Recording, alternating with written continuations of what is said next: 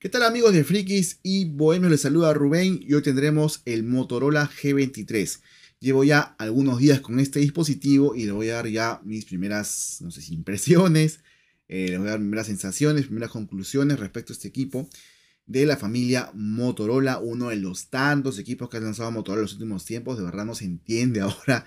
Antes era fácil G1 un año, G2 otro año y G3 el otro año, así sucesivamente. Hoy tenemos Moto G50, Moto G53, Moto G82, Moto G23, en fin, una serie de cosas, ¿ya? Este análisis iba a ser al principio para el Motorola E22i. Les cuento rapidito, el E22i es un equipo malísimo, por favor no lo compren, ya háganse un favor y no lo compren.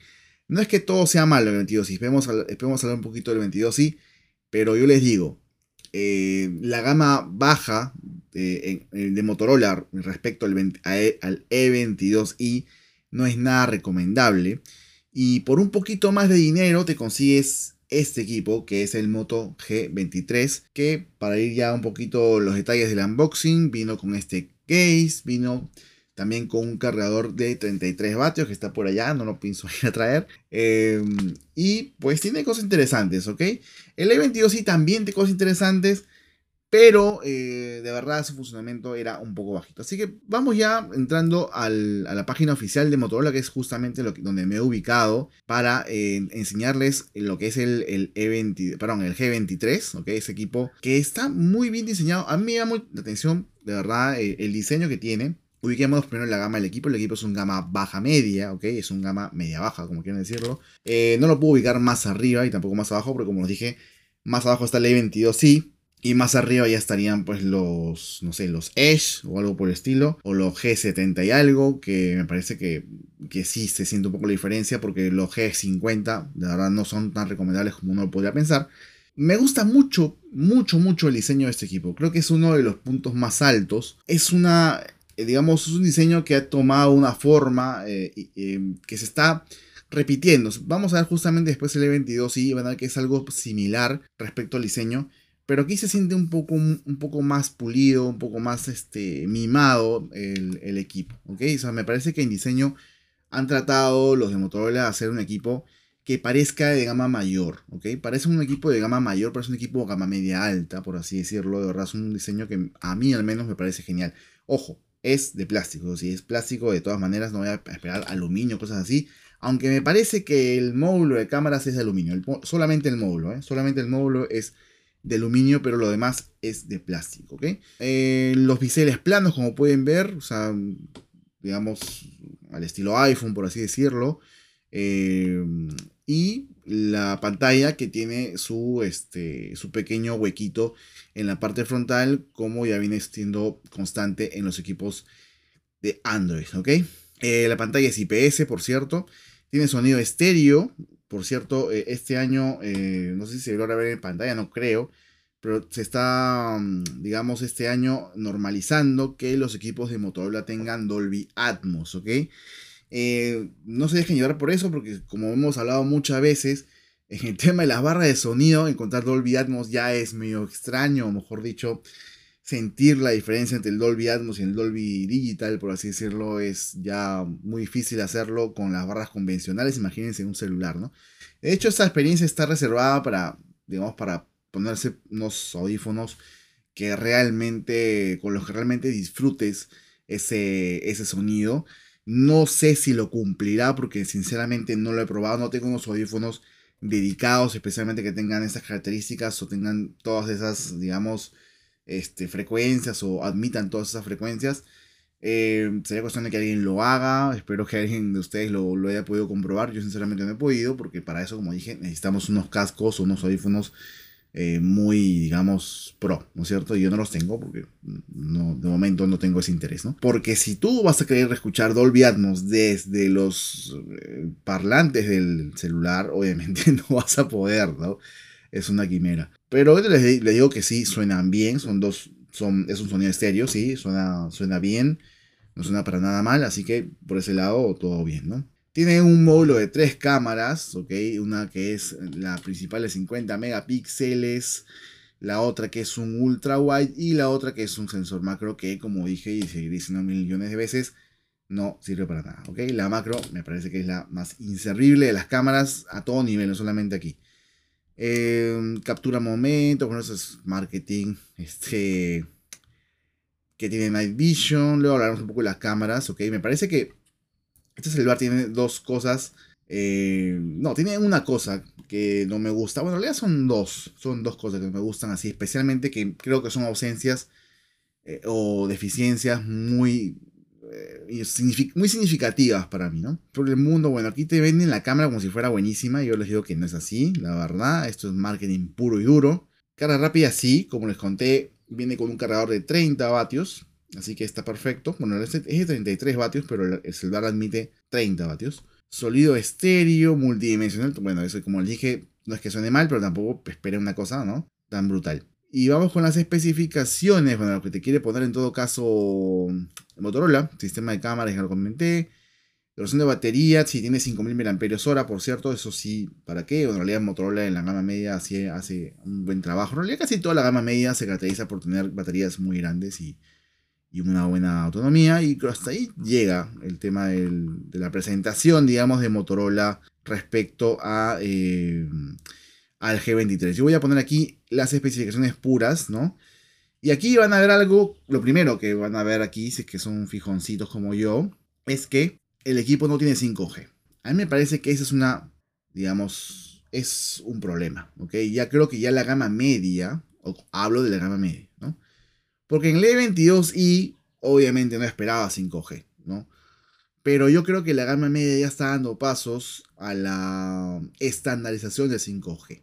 Y me parece que si un celular de este año que fue lanzado, vean, en enero de este año fue lanzado, hace cinco meses, hace cuatro meses en realidad. Eh, están las dimensiones, por cierto, si, no, lo querían saber, que era 6.5 de pantalla y el peso también. Eh, como dije, una gama, un gama media que no me dé 5G en pleno 2023 eh, me deja ahí una sensación medio, medio rara, ¿ya? Una sensación medio rara que creo que no debería pasar, no debería pasar. Este, la pantalla es IPS, por cierto, no sé si lo mencioné, no es AMOLED. Igual es una pantalla que se ve bien, ángulos de visión mediocres, pero en realidad la pantalla me parece que es aceptable y tiene 90 Hz de refresco para la gente que quiere, que se fija mucho en esos detalles. 200 nits de pico, que es un brillo mm, bajito, pues bajito. No, no, te recomiendo que este equipo lo lleves un día soleado y quieras verlo así, ¿no? Dándole el sol en la cara, de verdad no creo que puedas hacer eso. Vas a tener que acercarte así como ancianito para ver el celular. Este pesa 184 gramos, creo que es un peso aceptable para un equipo de ese, tamaño. Y como dije, no tiene 5G. No tiene 5G y eso me parece que está mal. Eh, viene con Android 13 y tiene como procesador el MediaTek Helio G85, que es un procesador de hace un par de años. Y justamente por este procesador es que no hay 5G, porque el, Helio G85 fue hecho para máximo 4G. Entonces no tiene 5G por eso, por ese detallito, ¿no? Ahí está la GPU también. Bueno, en fin, ahí están todas las especificaciones por si quieren verlo. Y aquí me parece la otra gran ausencia, la otra, la otra, el otro problema o deficiencia de este celular es que solo te llega a grabar hasta 1080 30 frames. Mal, Motorola, mal. La gama media debe estar ya estandarizada, me parece a mí, ¿ah? con 5G y 1080-60. Me parece que ya, pedirle más que eso a la gama media, media, no, no, no la media alta ni nada, media, eh, ya sería mucho, ¿no? Por los precios que suelen tener, ¿no? Después hablaremos un poco el precio. Pero 1080-30 y sin estabilizador, no, no, no, muy mal, muy, muy, muy mal. Tiene USB tipo C2.0 y bueno, como dije, la batería de 5000 mAh. Ya, listo. Sensaciones generales con el equipo. Me gusta. Para lo que yo lo uso, está perfecto. Las fotos que toma son decentes. Son decentes, no son wow. Eh, el ultra wide, sí, muy bajito. Eh, y el macro ni le, ni le he usado porque, como dije, no sirve para nada. Para mí es un equipo que por el precio que tiene, ahí vamos a ver el precio. Aquí en Perú el precio oscila entre entre 550 y 650 soles, lo que viene a ser más o menos unos, 100, unos 200 dólares, más o menos. Si estoy, no, no, no, no, miento, unos 150 dólares. 150 dólares por este equipo me parece que está bien pagado. Me parece que está bien, bien pagado. No pagues más. no pagues más de 150 dólares porque ya estarías yéndote a una gama que creo yo hay equipos que hacen mejor trabajo. ¿ok? No los voy a mencionar ahorita porque voy a pasarme 5 horas hablando del tema, pero ya les digo, no paguen más de 150 dólares por ese equipo. No paguen más de 600 soles. Vamos a ponerlo así. 600 soles es el tope, no pagues más. ¿ok? Es un equipo que igual me gusta, me parece que está bonito, además me gusta cómo se ve, me gusta cómo se ve. Y además que viene con este case que dije, como, como dije, es algo que eh, se debe siempre agradecer, ¿no? Más allá de, que no sea pues un case de, mucha calidad ni nada. Para mí, recomendable, pero siempre y cuando por ese precio. Si excede el precio, no lo compres. Y hablando rápidamente del E22i, ay, el E22i me dio un dolor de cabeza. El E22i es parecido a este, o sea, me refiero a físicamente, ¿no? Vamos a ver justamente acá su presentación en la página de Motorola, que la cerré por aquí. Ese es el E22i, ¿ok? Es un equipo de gama baja, Aquí pueden ver ya el precio, ¿ok? No seas malo, si no, tiene de quinta para por eso, por Dios. Ya, ok, este es el Moto E22i, pueden ver que tiene todavía ese diseñito ya 2019, ¿no? Con el notch tipo bota. Mm, físicamente me gusta el equipo, me gustaba porque ya lo devolví. Este, lo compré y me lo devolví. Tiene 4G y aquí era esperable porque el equipo sí es una gama baja, ¿ok? Tiene 4G, no llega a 5G. Y lo bueno de este equipo es que sí tiene un buen almacenamiento. Porque el equipo de este precio generalmente tiene 32 GB. Y este tiene 64. Android 12 Go, que me parece que es. Eh, está bien, ¿no? Y aquí me parece que viene el problema. En estas dos cositas. Primero tiene un procesador MediaTek de 8 núcleos. Y ustedes dirán, ¿por qué no pone qué MediaTek es? Obviamente porque no conviene. Porque el MediaTek que está usando aquí el E22i es un MediaTek terrible, que es el Helios G37. Este procesador es basura, muchachos. Basura. ¿Ok? Entonces por eso se, ve se, siente terrible lento el celular. Muy, muy, muy lento. Y además tiene esto, 2 GB. Ahora tú dirás, pero si, si, tenía eso, ¿por qué lo compraste? Porque tenía esperanza en esto. Es la primera vez, muchachos, que yo pruebo Android 12 Go. Bueno, lea cualquier Android Go. Primera vez. Y yo dije, bueno, la idea de Android Go es que sea pues un sistema ligero, que pueda correr equipos de gama baja así tengan procesadores bien de mierda como este. Ni siquiera con Android 12 Go corre bien este MediaTek de miércoles, que es el MediaTek Helio G37. Es basura, muchachos. Basura. Y encima con esta RAM, perdónenme, con esta RAM de 2 GB, terrible. A ver, yo esperaba un equipo lento, porque es un gama baja. No esperaba que tuviera la velocidad, no sé, de un iPhone, o de un Pixel, o de cualquier, o de un Samsung Galaxy S.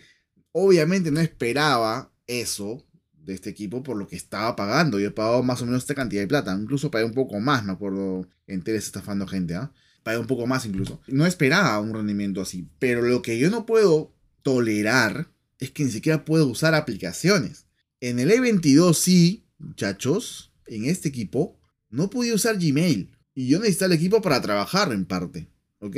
Y no puede ser que un equipo, sea cual sea, la marca de lo que sea, equipo, eh, gama de lo que sea, o cueste lo que cueste, no se puede usar Gmail. Muchachos, Gmail es una aplicación súper básica. Y no lo básico a nivel de recursos energéticos o de funcionamiento, no, sino que es básico para la vida. Gmail es. Creo que no hay, creo que no hay nadie en el mundo que no tenga Gmail. Habrá algún raro, otro raro. Pero casi todos tienen Gmail, si no todos en el mundo tienen un Gmail. Android te pide Gmail para poder usar, usar el celular. Entonces tienen que tener Gmail. Entonces no puede ser que no pueda usar Gmail. O sea, eso sí me pareció terrible. Entraba Gmail y era una lentitud avasalladora, eh, un dolor de cabeza constante, no podía responder correos, no podía ver correos, se, demoraba un año en cargar archivos. Dios, era insoportable, no se podía usar Gmail, era inutilizable, se quedaba colgado, se quedaba colgado en Gmail. O sea, no te estoy hablando de no sé, una aplicación complicada, no sé, no sé, no se me ocurre ninguna así complicada que me cargas muchas cosas. Ya, Snapchat, ¿no? No era Snapchat, no era TikTok, ya, no era, no sé, alguna así como que cargas cosas, ¿no? No, era una aplicación sencilla, básica del día a día, eh, una aplicación de Google además, y no fue capaz de moverla. Entonces, Este, equipo es inutilizable. Perdónenme si alguien espera que yo lo halague o diga cómprenlo. No, de verdad es inutilizable. Lo devolví, muchachos, lo devolví. Yo pagué 440 soles por este equipo. Aquí lo están poniendo 429 de la página de Motorola. Y fui a Intel a devolverlo y me saqué este equipo, el cual me costó 500 60 soles más o menos, ¿ya? O sea, he pagado, haciendo una resta fácil, 560 menos 440, 120 soles más. La diferencia entre, el Moto G23 y el Moto E22i en precio es más o menos 40 o 50 dólares, ¿ok? No, de 30 a 50 dólares. Y yo les digo, vale completamente la pena si te quieres sacar un Motorola, porque claro, porque amamos el software de Motorola, porque nos encanta el Android Stock, y vale completamente la pena sacarte un G23 en lugar del E22i. De verdad. Sé que las finanzas personales de cada uno son un tema aparte, pero de verdad, si vas a pagar 400 y pico soles por este equipo, es botar tu plata. Mi consejo es, haz un esfuerzo extra, sácate un G23, que es el doble mejor que este equipo, costando un, ¿cuánto? Un 10% más, 20% más, más o menos. ¿Ok? El G23, para mí, recomendable. Como dije, el precio tiene que ser máximo, máximo 150 dólares, máximo o 600 soles. No pagues más. No pagues más. Y el E22 sí, descártalo tajantemente, a menos que te lo regalen. Si te lo regalan, pues recíbelo, pues, porque al final al caballo regalado se le mira el diente. Pero yo no lo, quería, no lo querría ni regalado, porque ese equipo de verdad no se puede usar, lamentablemente. Eh, eso es todo, chicos. Igual, si tienen alguna consulta o comentario, estaré atento. Les mando un abrazo, gracias por llegar hasta aquí. Y nos vemos próximamente en otro episodio de Frikis y Bohemios Podcast. Adiós.